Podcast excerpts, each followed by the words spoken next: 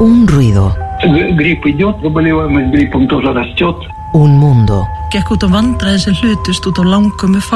Una historia. Siempre hay alguien hablando y alguien escuchando. Está en sintonía con HCJB La Voz de los Andes. Diego Tomasi presenta Radios. Modesty. Radio. En maldita suerte. Diego Tomás, sí, ¿cómo estás? ¿Qué tal? Buenas tardes, ¿cómo andan? Bienvenido.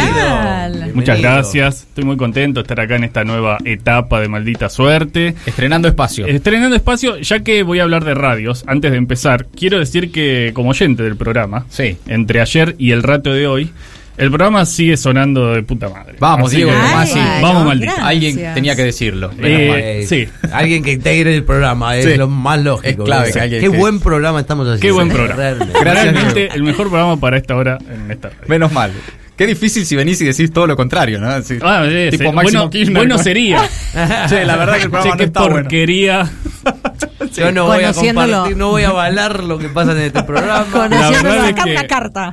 Producir un programa es otra cosa. Sí, claro, totalmente. Y No lo, hubiera, no lo hubiera dicho, eh, conociéndolo Tomás. No diría nada, No, digo nada, no. no. Le damos la bienvenida a Radios, Diego Tomás. ¿y a dónde Así vamos? es, y la historia de hoy, como cualquier otra historia se me ocurría cuando lo estaba pensando, empieza por un ruido.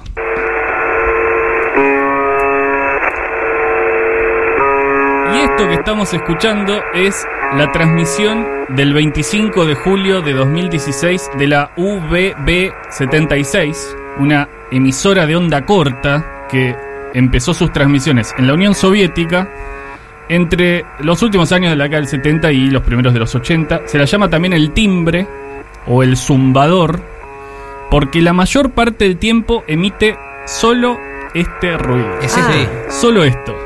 O sea, más de 40 años emitiendo este ruido. Digo, la mayor parte del tiempo, Eso. porque a veces, por ejemplo, ese mismo 25 de julio de 2016, muta a una cosa levemente diferente como esta. No. A veces, Hay, hay hay matices. hay matices, a veces, cada tanto, una voz masculina dice palabras sueltas, Ajá. como balcón, billar, atolón, Y nada más. Hay eh, lugares en internet que registran minuto a minuto qué se escucha en esta emisora. Bien. Por ejemplo, cuando alguien dice atolón. o cuando no hay nada. O Una sea, radio hay- de bajo presupuesto. igual. Claro, sí. ¿Qué Ah, es gente esto? que Claro. está muy a full, eh, está, está con muchas preocupaciones. ¿Qué es esto? ¿Es una señal para espías? ¿Es una frecuencia que serviría en caso de una guerra nuclear? O extraterrestres. ¿Es un sistema de comunicación con los extraterrestres? Eso, eso. ¿O que usa el ejército ruso? Sí, Tengo muy malas noticias. para mí que sí. El mundo es misterioso Sí, la verdad que sí. y no todas las preguntas tienen respuesta. Ay, no. No me. Al menos no todavía. Nos va a dejar con la duda. Y ahí quedó. No. Pero retrocedamos un poco porque la VB76, como dije, es una emisora de onda corta. La onda corta, ¿qué es? Es una banda de radiofrecuencias en la que transmiten, por ejemplo, emisoras de radios internacionales para hacer llegar su programación a todo el mundo y a radioaficionados antes de la existencia de Internet. Claro. ¿sí? Seguramente hayan tenido alguna vez en casa un aparato de, de música, de radio, que incluía tres opciones para sintonizar radio. Sí. AM, FM y una tercera que era o HF o SW. SW. HF, High Frequency o SW, Short Wave, es la onda corta. Ahí está. Y la Unión Soviética tuvo otra emisora de onda corta, mucho más útil que la enigmática VB76. La de los pedos. La emisora de los pedos. Digámoslo. Exactamente. Sí, sí. Y esa radio se llamó Radio Moscú. Estimados amigos, les saludamos muy cordialmente cuando son las 4 de la madrugada aquí en Moscú, lo que equivale a la 1 hora UTC. Y les recordamos que pueden sintonizarnos en las siguientes frecuencias. 7125, 7180, 7270, 7310, 7330. Radio Moscú, ¿qué fue? Fue una radio que salió al aire por primera vez el 29 de octubre de 1929. Y aunque las primeras transmisiones fueron dentro de la ya existente Unión Soviética, El objetivo siempre fue, como radio de onda corta, llegar al resto del mundo. Rápidamente empezaron emisiones en alemán, en francés, en inglés. Por ejemplo, Radio Moscú jugó un papel fundamental en los conflictos bélicos de las primeras décadas del siglo XX.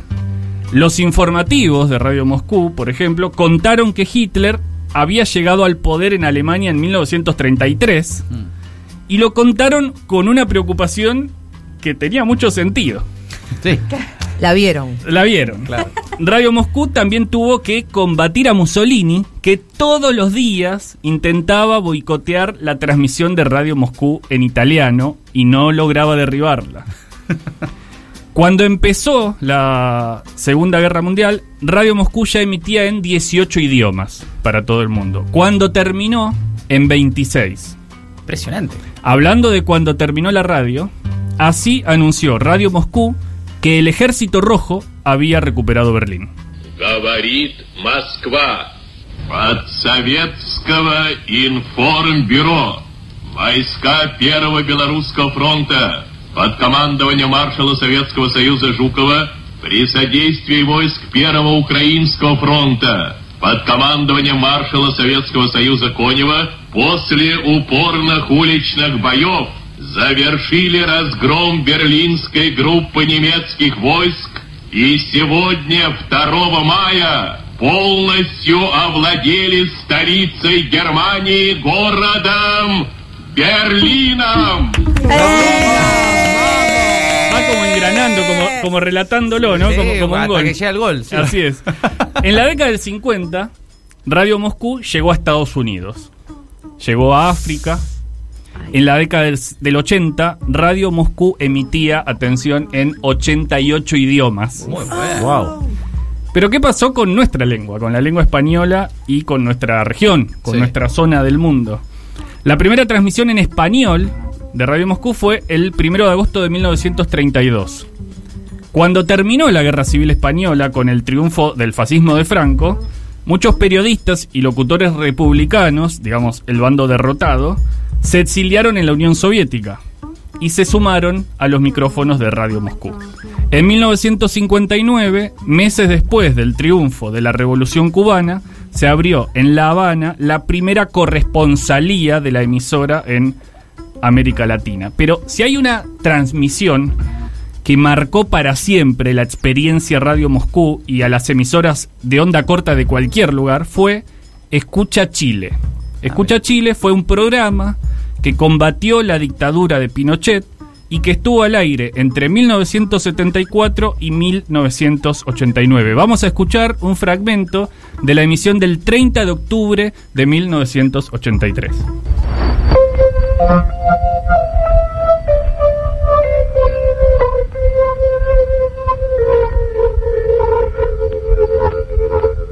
Radio Moscú comienza su diario programa para Chile.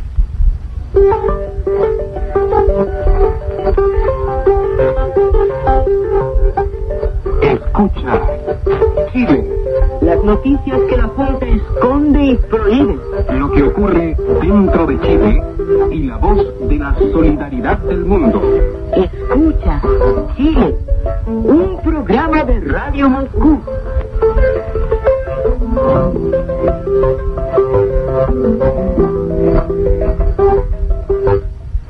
Buenas tardes, buenas noches, queridos amigos y amigas de Chile. Amigas, especialmente. Para ustedes, sobre todo nuestro saludo de hoy. Para ustedes, que en el Teatro Caupolicán confirman hoy su decisión de lucha. De mejores días para Chile, de democracia ahora, de libertad. Porque, como dice el lema de este acto, que sabemos magnífico, aunque no podamos estar presentes en él, la libertad tiene nombre de mujer. El dirigente sindical Rodolfo Seguel llama a marchar unidos contra la dictadura y al paro nacional. El embajador Yankee en Santiago respalda el terror y las torturas del régimen de Pinochet y de los de Guatemala y El Salvador. Bueno, la impresionante, ¿no? Sí. Eh, Impresionante. sí, un poco hiela la sangre también Sí, a la vista de qué es Chile ahora o qué Sin está duda. pasando en este momento Sin duda. En, en Chile. La experiencia Radio Moscú, tal como había sido pensada, se terminó con la caída del muro de Berlín. Claro. El 22 de diciembre de 1993, el entonces presidente de Rusia, Boris Yeltsin, firmó un decreto mediante el cual Radio Moscú fue reorganizada y renombrada como La Voz de Rusia. Para entonces la radio ya transmitía a menos de la mitad de los idiomas a los que había llegado en su momento de esplendor, así que por ahora así termina la historia de hoy.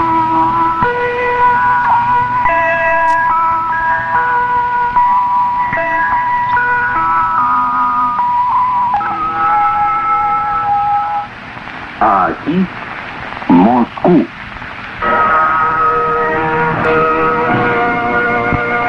En su sintonía, la voz de Rusia. Bueno, para terminar esta columna que hoy estoy estrenando, siempre voy a traerles recomendaciones de cosas para escuchar Qué en bueno. distintos soportes, Ay, en distintos formatos de cualquier lugar del mundo. Hoy les traigo dos recomendaciones. La primera es el programa Luna Roja que se emite en la radio Amiga, Onda Polígono de Toledo, España. El programa lo hacen mis amigues Olivia Vicente y Tavo Diviase. Y ahí pueden encontrar libros, series, películas, videojuegos, una pareja haciendo un programa y discutiendo al aire. Y sobre todo un amor profundo por la radio. Es un programa hecho con mucho estudio, con mucha pasión. Recomiendo seguirlo. Desde Argentina se puede escuchar los viernes a las 17 horas por ondapolígono.org. Aunque luego suben cada uno de los episodios a Spotify y a las otras plataformas de podcast. Y la segunda recomendación que quiero hacer se llama Proyectos Maradonianos. No podía ser de otra manera para este estreno. Un podcast de La Pelota Siempre al 10, que es un proyecto que dirige Sebastián Tafuro. Es un ciclo de conversaciones con personas que están haciendo algo alrededor de Maradona. Por ejemplo, Tafuro charla en uno de los episodios con Oscar Barnade, un periodista que desde los días posteriores a la muerte de Diego está haciendo un hilo de Twitter en el que cuenta día a día qué hizo Maradona desde que debutó en Primera División hasta que murió. Es un trabajo que le va a llevar años, que él ya calculó cuántos años le va a llevar. Yo ahora no me acuerdo cuántos eran, pero son muchos. Y todo esto lo cuenta en diálogo con proyectos maradonianos. Hay otras entrevistas muy piolas, así que lo, lo recomiendo. Una última cosa. Sí. Una última recomendación. Este jueves empieza la nueva temporada de Si una noche de invierno un viajero por el Destape Menos Radio. mal, Ah. bueno. Y bueno, eso ya es eh, personal, eso ya es personal. eh, no, es el programa de Gabriela de, No, de somos varios los que estamos ahí. Somos varios. somos- Tebo Lozazo. Sí, Tebo Lozazo, de Gabriela. Belice. Sí, a Tebo Lozazo. Lo culpan a cosa. Va a haber, aparte, eh, va a haber la voz del general Perón, va a estar Eddie Vedder y va a estar Tebo Lozazo desnudo. Todo lo que Todo eso en un mismo programa. quieren La gente espera. Sí, Sí. lo que la gente espera de nosotros. Jueves cerca de la medianoche. A las 23.59 Ahí. acá en el Destape Radio. Bueno, Y, Diego, sí, un placer, viejo. para mí, eso es todo por hoy. La semana que viene, eh, más historias alrededor de la radio. Yo quiero decir que este ya va a ser uno de mis momentos preferidos de la semana en general. Sin lugar a Esperar dudas. radios con Diego Tomasi. Querido, Bueno, gracias. hasta la próxima. Vamos, Diego. Y bien, amigos oyentes, la hora de la despedida ha llegado. Pedro Clavijo les dice desde Moscú, Das Vidaña, hasta pronto y mucha felicidad.